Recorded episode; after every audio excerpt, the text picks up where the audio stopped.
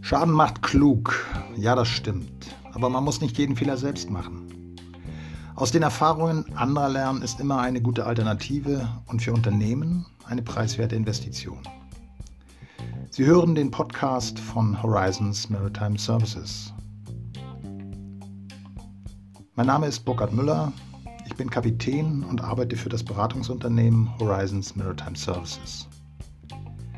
In kurzen Folgen möchte ich mit Ihnen meine Erfahrungen im Risiko- und Krisenmanagement teilen, die Ihnen und Ihren Unternehmen helfen können, Schäden, Unfälle und Krisen zu vermeiden oder diese erfolgreich zu bewältigen, wenn sie unvermeidbar doch eingetreten sind.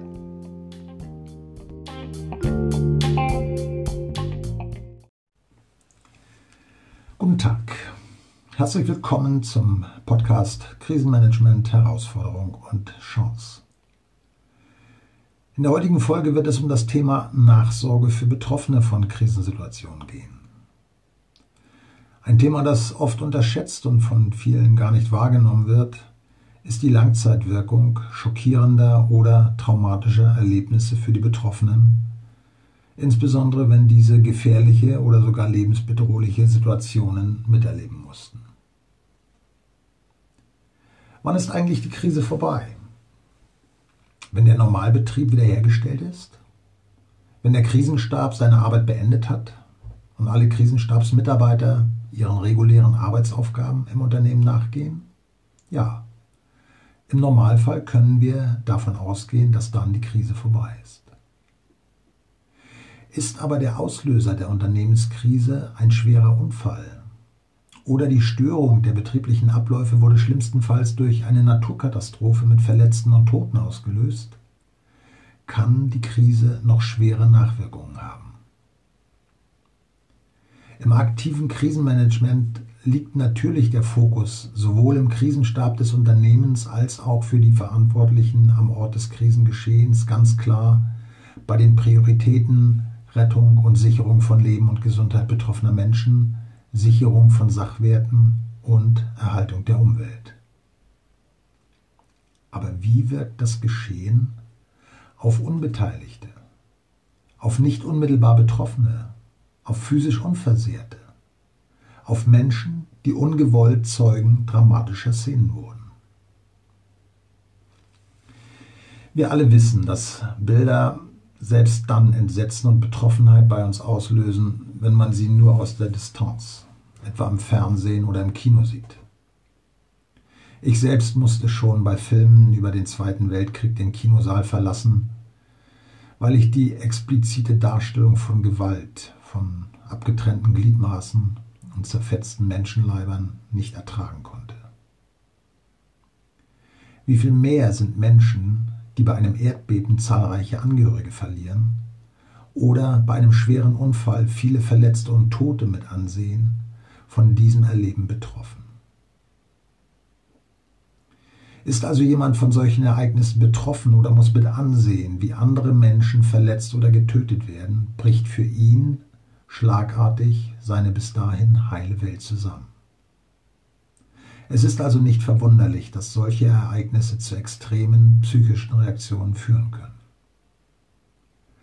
Aber auch ohne das direkte Miterleben extremer Ereignisse oder das Mitansehen schwer erträglicher Szenen oder Bilder kann es beim Menschen zu starken psychischen Reaktionen kommen, wenn diese eine unmittelbar überstandene Gefahr realisieren. Solche schwerwiegenden Erlebnisse sind fast für jeden Menschen sehr belastend und können zu extremem Stress, Hilflosigkeit und letztendlich zu traumatisierenden Wirkungen führen. Das Problem dabei ist, dass solche Traumata äußerlich nicht erkennbar sind. Sie äußern sich erst im geänderten Verhalten der Betroffenen. Wenn also unmittelbar nach dem Trauma Symptome wie Betäubtheit, starke Gefühlsschwankungen und starker körperlicher Stress auftreten, spricht man von einer akuten Belastungsreaktion. Sie klingt meist nach kurzer Zeit von allein wieder ab.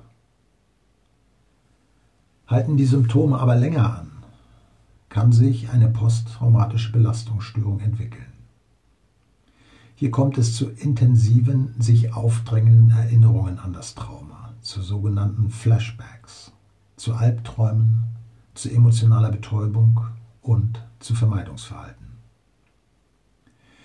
Wichtig ist hier eine frühzeitige Therapie, die von einem Traumaspezialisten durchgeführt werden sollte. Ohne Therapie bleiben die Symptome der posttraumatischen Belastungsstörung oft dauerhaft bestehen und betroffene Menschen leiden unter Umständen für den Rest ihres Lebens unter diesem Trauma. Hier helfen nur Spezialisten, in diesem Fall Notfallpsychologen. Jeder gut organisierte Krisenstab eines Unternehmens sollte für die Nachsorge Betroffener einer Krise Zugang zu einem oder mehreren Notfallpsychologen haben. Die Intervention der Psychologen am Ort des Krisengeschehens geschieht in der Regel auf mehreren Ebenen in unterschiedlichen Formen. Im ersten Schritt wird der Notfallpsychologe oder die Notfallpsychologin in Gruppenmeetings durch Aufklärungsgespräche die Wirkungen des gerade Erlebten auf den Menschen erklären und dabei mögliche Symptome traumatisierender Wirkungen auf den Einzelnen erläutern. Wenn klar ist, was das gerade Erlebte mit einzelnen Menschen machen kann, können sich unter Wahrung der Anonymität betroffene Menschen mit den entsprechenden Symptomen melden. Die Therapie beginnt dann mit der Diagnostizierung, ob eine posttraumatische Störung vorliegt. Dabei werden häufig strukturierte Interviews eingesetzt, mit denen eine posttraumatische Belastungsstörung zuverlässig diagnostiziert und klar von anderen psychischen Störungen abgegrenzt werden kann. Der Notfallpsychologe, die Notfallpsychologin entscheiden dann, ob der oder die Betroffene weiterhin arbeitsfähig bleibt und eine begleitende Therapie vor Ort möglich und erfolgsversprechend ist, oder ob Betroffene infolge des Erlebten arbeitsunfähig sind und zur Therapie in ein Krankenhaus eingewiesen werden müssen. Ich selbst habe in meiner Tätigkeit als Krisenmanager in der Vergangenheit einen Fall erlebt, wo es zu posttraumatischen Belastungsstörungen bei einigen Menschen kam, obwohl diese überhaupt nicht mit traumatisierenden Bildern, dem Anblick von Toten oder Verletzten konfrontiert waren. Nach einem Brand an Bord eines Kreuzfahrtschiffes war ein Teil der Besatzung von diesem Ereignis psychisch so mitgenommen, dass professionelle Nachsorge durch eine Notfallpsychologin erforderlich wurde. Was war passiert? Es gab bei diesem Vorfall an Bord weder Verletzte noch Tote zu beklagen. Und die Auswirkungen des Brandes an Bord waren sowohl für Passagiere als auch für die Besatzung vergleichsweise gering. Interessanterweise waren es diejenigen Mitglieder der Besatzung, die zum Brandgeschehen selbst überhaupt keinen unmittelbaren Kontakt hatten, die unter einer posttraumatischen Belastungsstörung litten. Wie ist das möglich? Der Grund dafür war genauso erstaunlich wie einleuchtend. Diejenigen, die am stärksten betroffen waren, hatten in ihrer Vorstellung die Möglichkeit eines ernsthaften Notfalls oder Unfalls auf ihrem schönen Schiff ins Reich der Fantasie verbannt. Sie hatten für sich einen realen Notfall an Bord ihres Schiffes schlichtweg ausgeschlossen. Not oder Unfälle passierten in ihrer Vorstellung immer nur bei den anderen. Teilnahme an den vorgeschriebenen wöchentlichen Besatzungstrainings wurde dadurch natürlich eher als lästige Pflicht denn als notwendige Vorbereitung auf einen realen Notfall angesehen. Als dieser reale Notfall dann doch passierte, brach bei diesen Menschen die schöne heile Welt zusammen.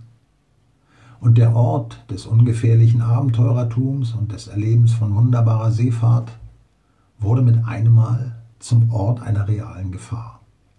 Unvorstellbar. Dieser Absturz aus der selbstgebauten heilen Welt ohne jede Gefahr in die reale Welt der Schifffahrt, die nun mal mit möglichen Notfällen oder Unfällen verbunden ist, hat zur posttraumatischen Belastungsstörung geführt. Die dann vom Krisenstab eingesetzte Notfallpsychologin blieb mehrere Wochen an Bord und führte die notwendige Intervention in der beschriebenen Art und Weise durch. Auch in dieser wichtigen Frage der Betreuung betroffener Menschen einer Krisensituation ist die gute Vorbereitung der Schlüssel zum erfolgreichen Krisenmanagement. In diesem besonderen Fall auch nach der offensichtlichen Beendigung einer Unternehmenskrise und der Rückkehr zu den normalen Betriebsabläufen. Gerade in dieser wichtigen Phase der Nachsorge zeigt sich die Verantwortung eines Unternehmens für seine Mitarbeiter, Kunden oder Vertragspartner. Verantwortliches Handeln für die Menschen wird in der Regel von den Betroffenen als sehr positiv wahrgenommen und wird dadurch zu einem wichtigen Baustein der Erhaltung und des Schutzes der Reputation des betroffenen Unternehmens in der Krise. Also, auch und gerade für dieses wichtige Thema, die Nachsorge von oder für Betroffene im Krisenmanagement gilt. Worst-Case-Szenarien vordenken. Entsprechende Szenarien so vorbereiten, dass ich sie trainieren kann. Wo notwendig, geeignete externe Partner suchen und kontrahieren und dann gemeinsam trainieren.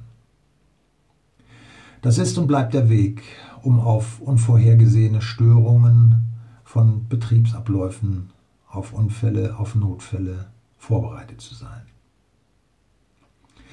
Danke fürs Zuhören. Ich freue mich, wenn Ihnen diese Folge ein paar Hinweise und Anregungen geben konnte. In der nächsten Folge im Monat November wird es weitere praktische Hinweise zur Krisenstabsarbeit anhand von Beispielen geben. Also dann, bis zur nächsten Folge. Ich hoffe, Sie hören wieder rein.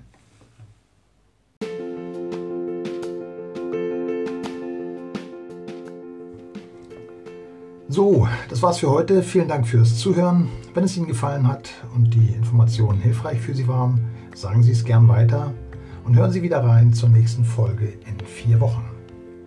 Haben Sie Fragen, Kritiken oder Hinweise, schicken Sie mir bitte eine E-Mail an podcast.krisenfachmann.de. Weitere Informationen finden Sie auf meiner Internetseite www.krisenfachmann.de. Also bis zum nächsten Mal, auf Wiederhören, Ihr Burkhard Müller.